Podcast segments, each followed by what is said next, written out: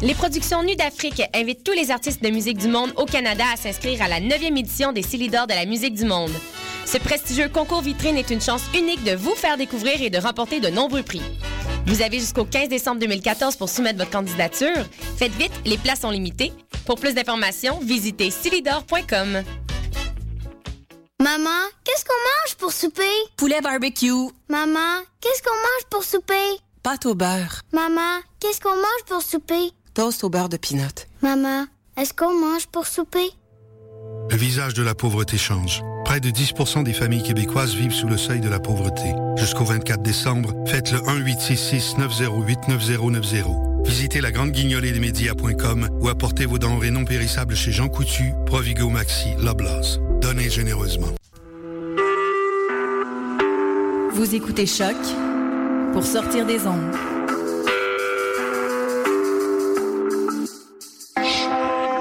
Podcast, musique, découverte.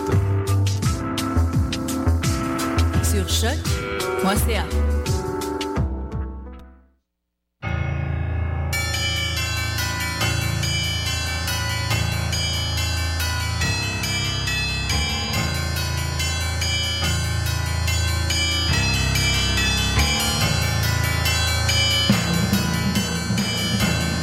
Bonsoir, vous êtes bien sur euh, Choc, c'est le tome 12 de Mission Encre Noire, chapitre 170.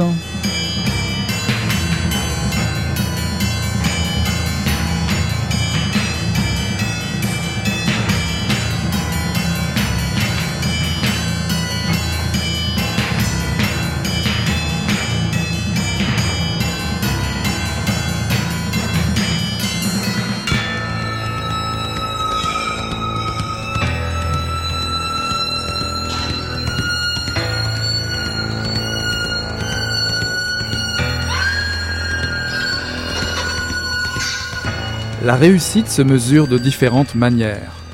Il y a la chasse réussie, la moisson réussie, et pour certains la moisson des âmes réussie. Nous observons tout cela fascinés et effrayés. Oui, nous avons vu tout cela arriver, et oui, nous avons souri parfois, mais le plus souvent nous étions remplis d'inquiétude. Le monde, cependant, doit changer. Ce n'est pas un secret. Les, les choses ne peuvent pas rester longtemps les mêmes. À chaque fille née dans sa maison longue et dans son clan, à chaque festin de mort d'un vieil homme et ses funérailles dans l'ossuaire, de nouveaux mondes se bâtissent tandis que d'anciens s'écroulent. Et parfois, ce changement dont nous parlons se produit là, sous nos yeux, sous forme de détails minuscules, sans que nous nous en apercevions. Et alors, oui, oui, alors il est simplement trop tard. Les corbeaux ont continué de croasser comme les corbeaux sont enclins à le faire, et au bout d'un moment nous nous sommes habitués à leur voix, même, même, même quand ils nous réprimandaient à cause du mode de vie que nous avions choisi. Certains d'entre nous les laissaient jacasser parce que nous trouvions cela amusant. Certains parce que nous pensions ne pas avoir d'autre choix pour apprendre nous-mêmes à croasser. Et certains aussi voulaient les garder près de nous, en raison des trésors de ce monde que leur maître promettait. Il serait néanmoins injuste, n'est-ce pas, de ne blâmer que les corbeaux. Nous devons accepter notre part de responsabilité dans toute cette affaire. Aussi, nous regardons l'histoire se dérouler et nous prions à Tahansik, femme ciel, qui est assise à côté de nous près du feu, d'intervenir si jamais ce à quoi nous croyions devait se liquéfier. Mais il suffit à Haatahansik de nous rappeler que les humains, sous tous leurs divers aspects, sont une bande indisciplinée, sujet à des accès de grande générosité et, plus encore, à des accès de grande cruauté.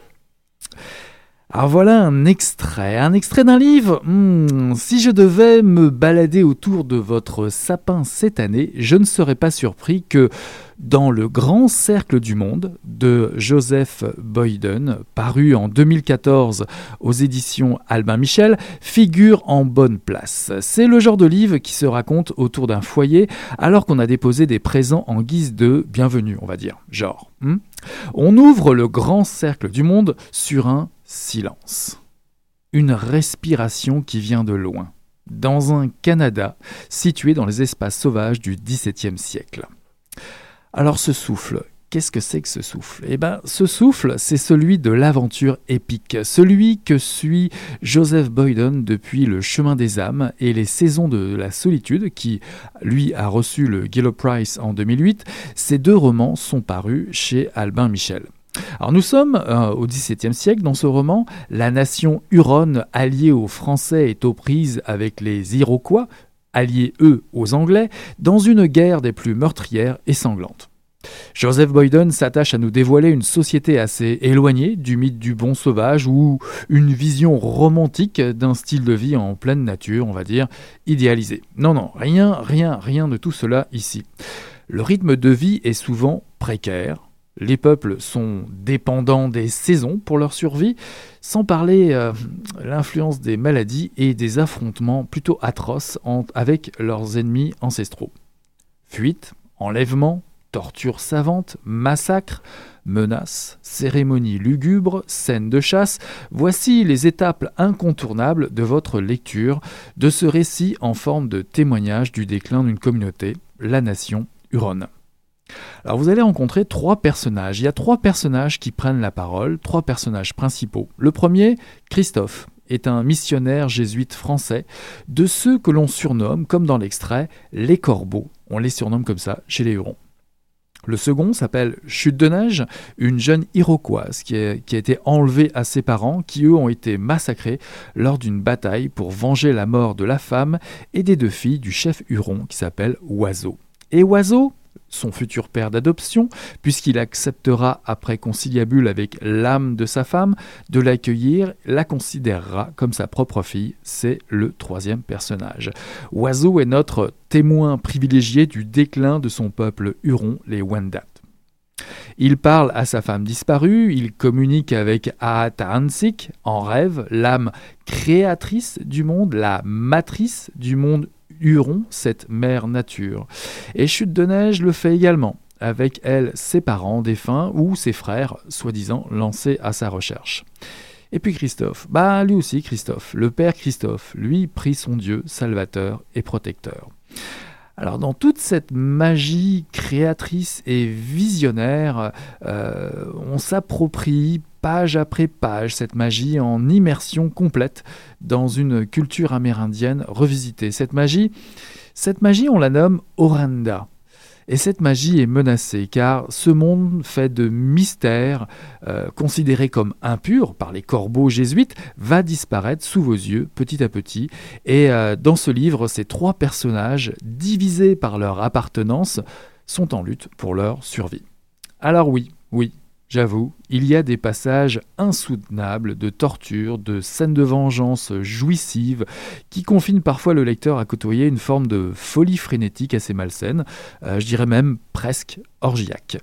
Il y a des scènes spectaculaires, très visuelles, de batailles en tout genre que se livrent les hommes entre eux, mais aussi les hommes et les animaux, mais aussi les animaux entre eux. En fait, tout le monde est en résistance, pris dans le cercle infernal de leur survie dans un monde impitoyable. Joseph Boyden réussit, à travers le témoignage de ces trois personnages, à nous faire nous interroger sur les motivations de chacun. Alors au-delà de la simple vision d'un monde cruel, chaque personnage défend sa vision du futur. Bien sûr, malheureusement, l'acculturation est en marche pour le peuple huron et la création des bases, on va dire, culturelles et morales, appelons-les comme ça, de ce qui deviendra le Canada s'affirme dans le sang. C'est à, ce titre un roman fascinant, euh, de par la fougue narratrice de Boyden, digne des meilleurs récits naturalistes d'aventure.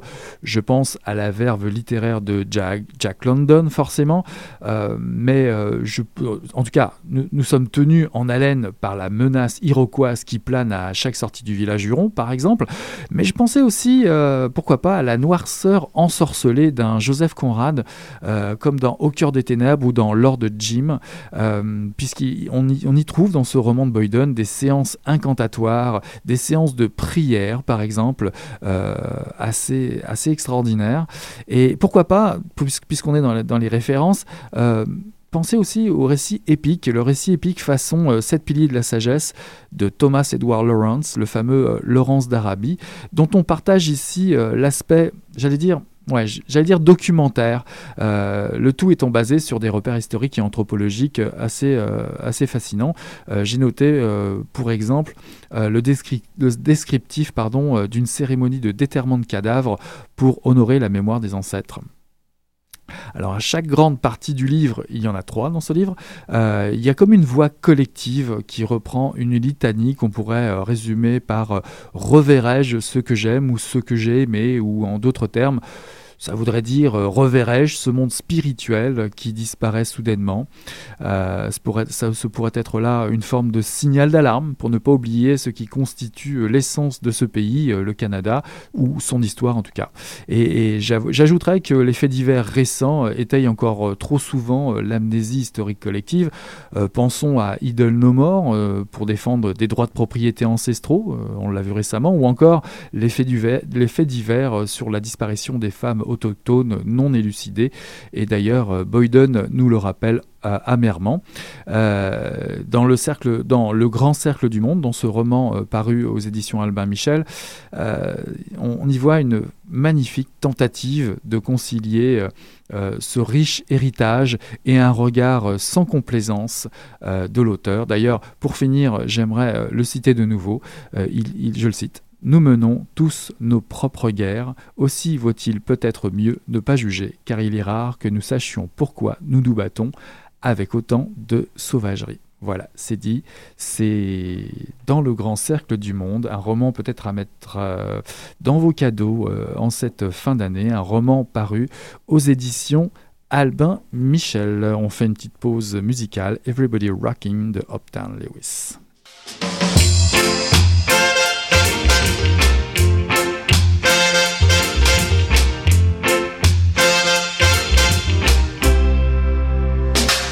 Everybody moving, it's time to get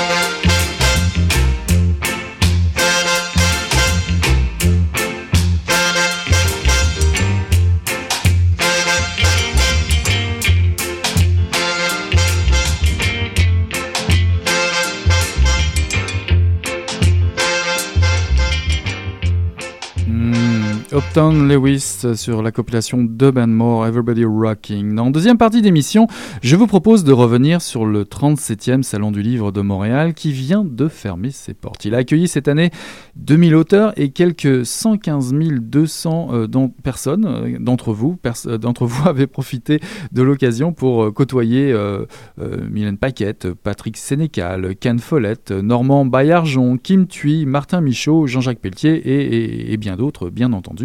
Il y avait même, dit-on, le ministre de l'Éducation venu faire quelques achats, c'est pour dire.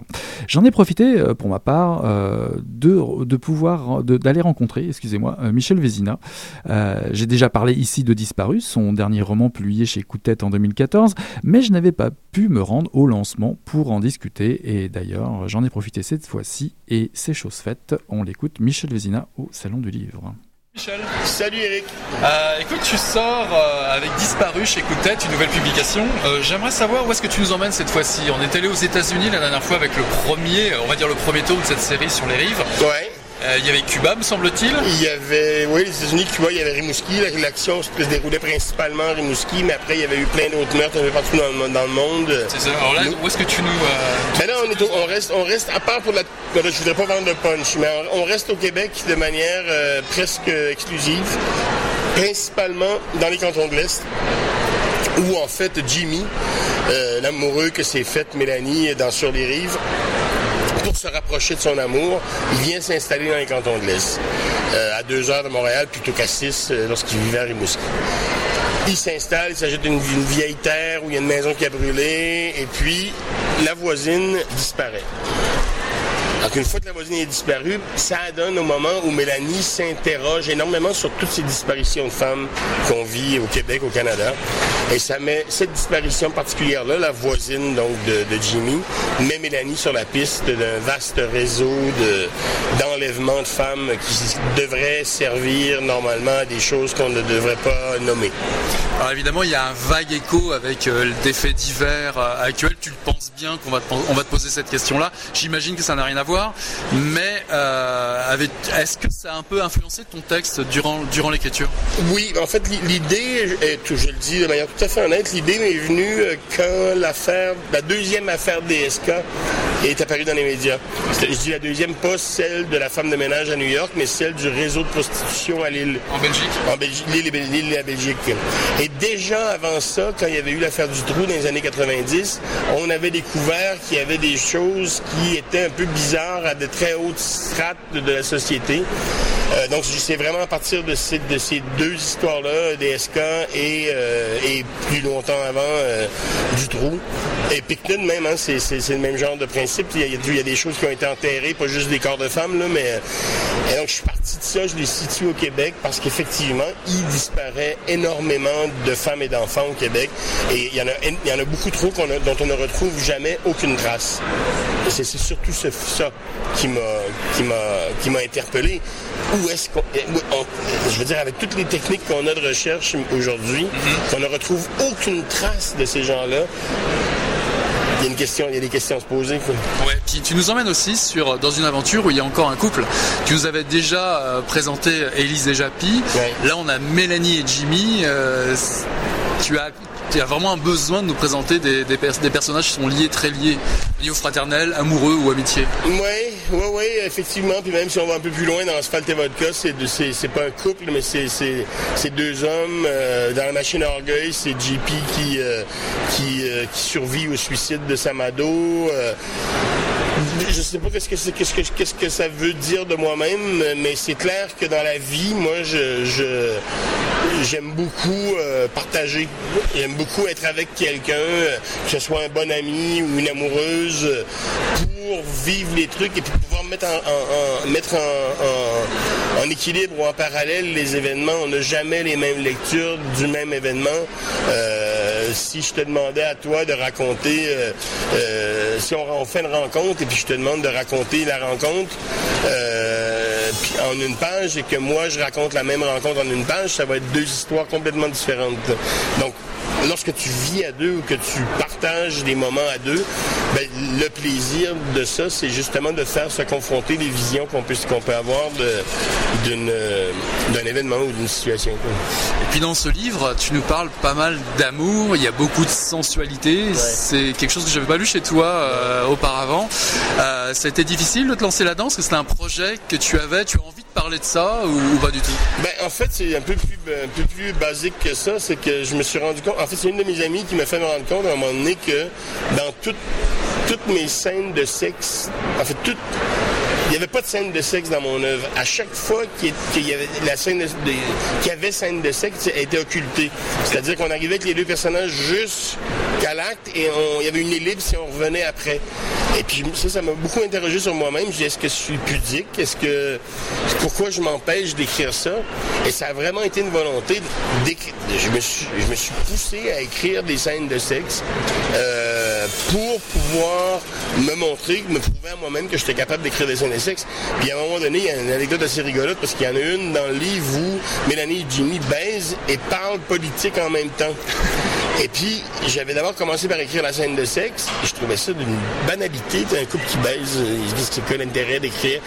Puis à côté, j'avais écrit ce dialogue-là où il parlait de la situation politique au Québec, puis des rapports que les gens entretiennent avec la politique au Québec. Et puis j'ai eu le flash un beau matin. J'ai dit, je vais essayer de mixer les deux, les deux, les deux, scènes, les deux, deux chapitres. Et ça a donné ce que ça donne dans le livre maintenant. Et puis, je dois avouer que je suis assez fier de ce, de ce passage-là où ils sont dans une baisse torride.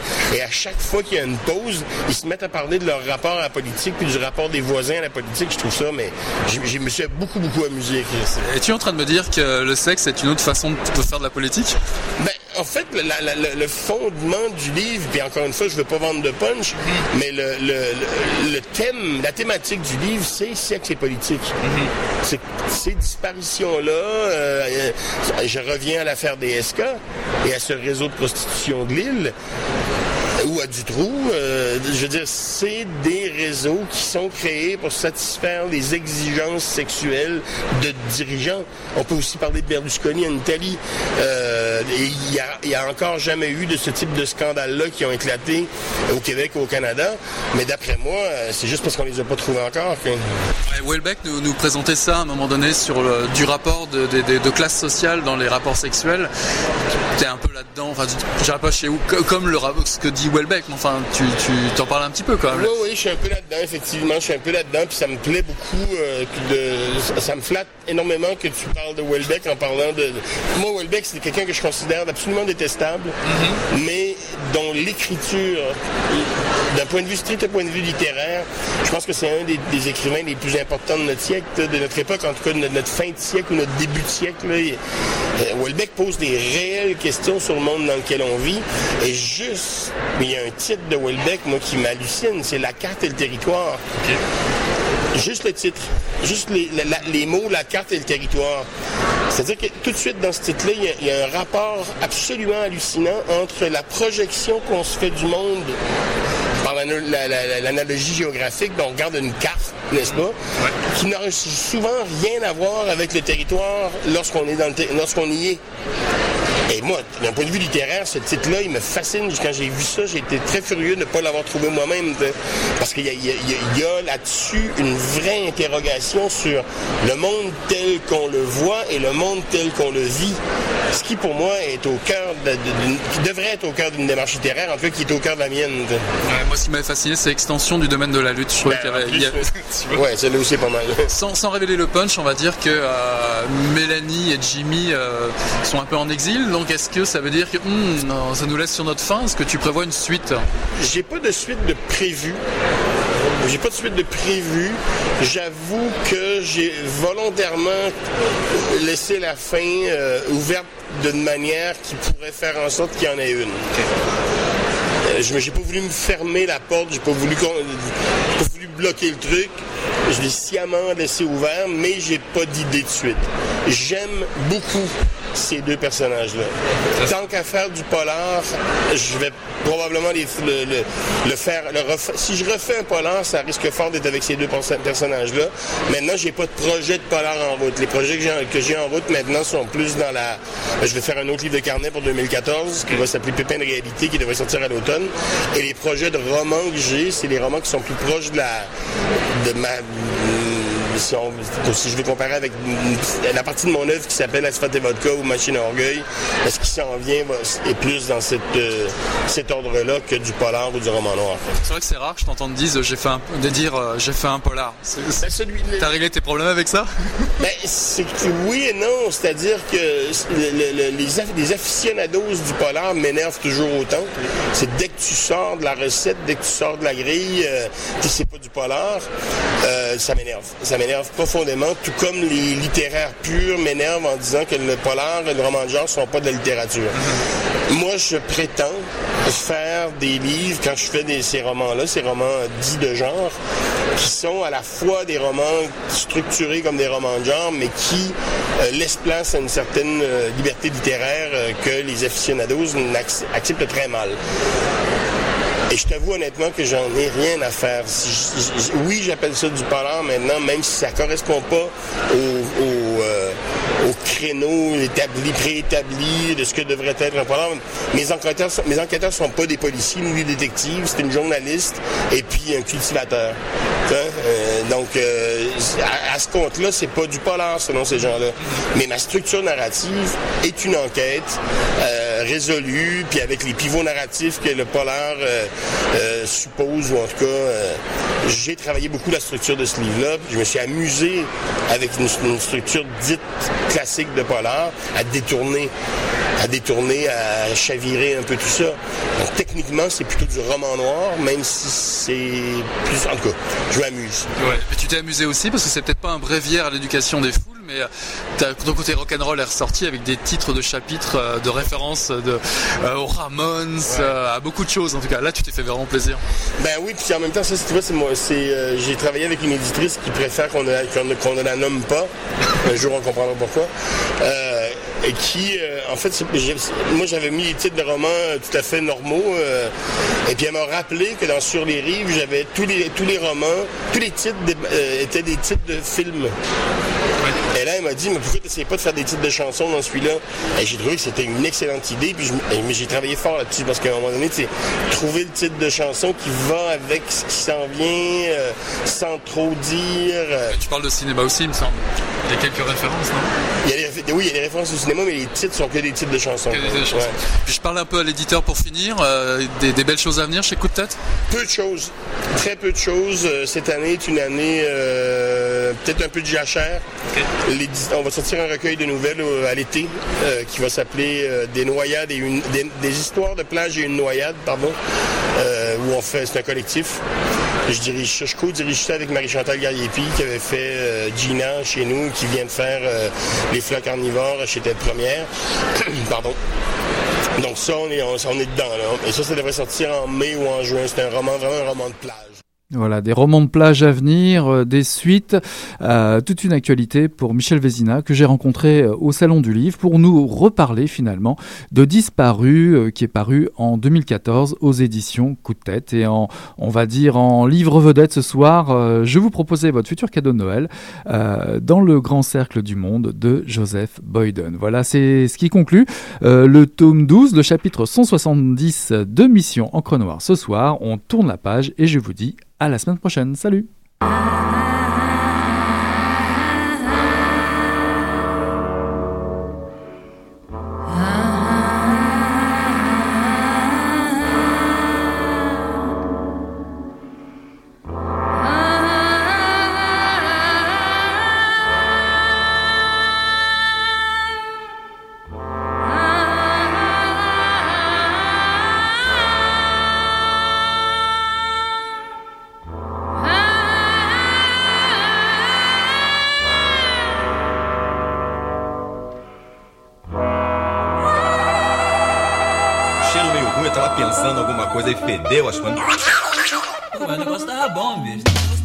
tava tão entupido. Gostoso! Quem diria, hein, Greta Garbo, acabou de irajar, hein? É, mas eu tava falando pra você, né? Depois que eu passei a me sentir, aí o negócio ficou diferente.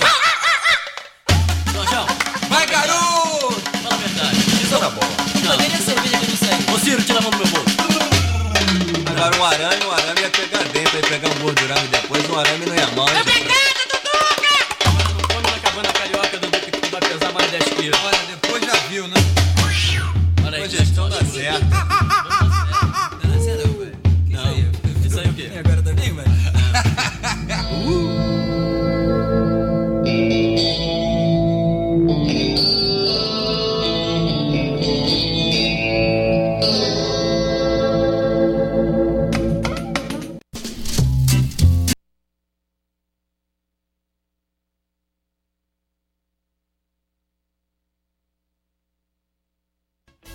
Les productions Nues d'Afrique invitent tous les artistes de musique du monde au Canada à s'inscrire à la 9e édition des Célidors de la musique du monde.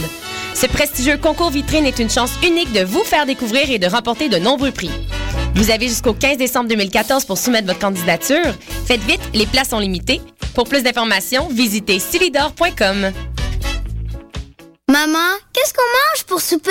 Poulet barbecue. Maman, qu'est-ce qu'on mange pour souper? Pâte au beurre. Maman, qu'est-ce qu'on mange pour souper? Toast au beurre de peanut. Maman, est-ce qu'on mange pour souper? Le visage de la pauvreté change. Près de 10% des familles québécoises vivent sous le seuil de la pauvreté. Jusqu'au 24 décembre, faites le 1-866-908-9090. Visitez la grande guignolée des médias.com ou apportez vos denrées non périssables chez Jean Coutu, Provigo Maxi, Loblaws. Donnez généreusement.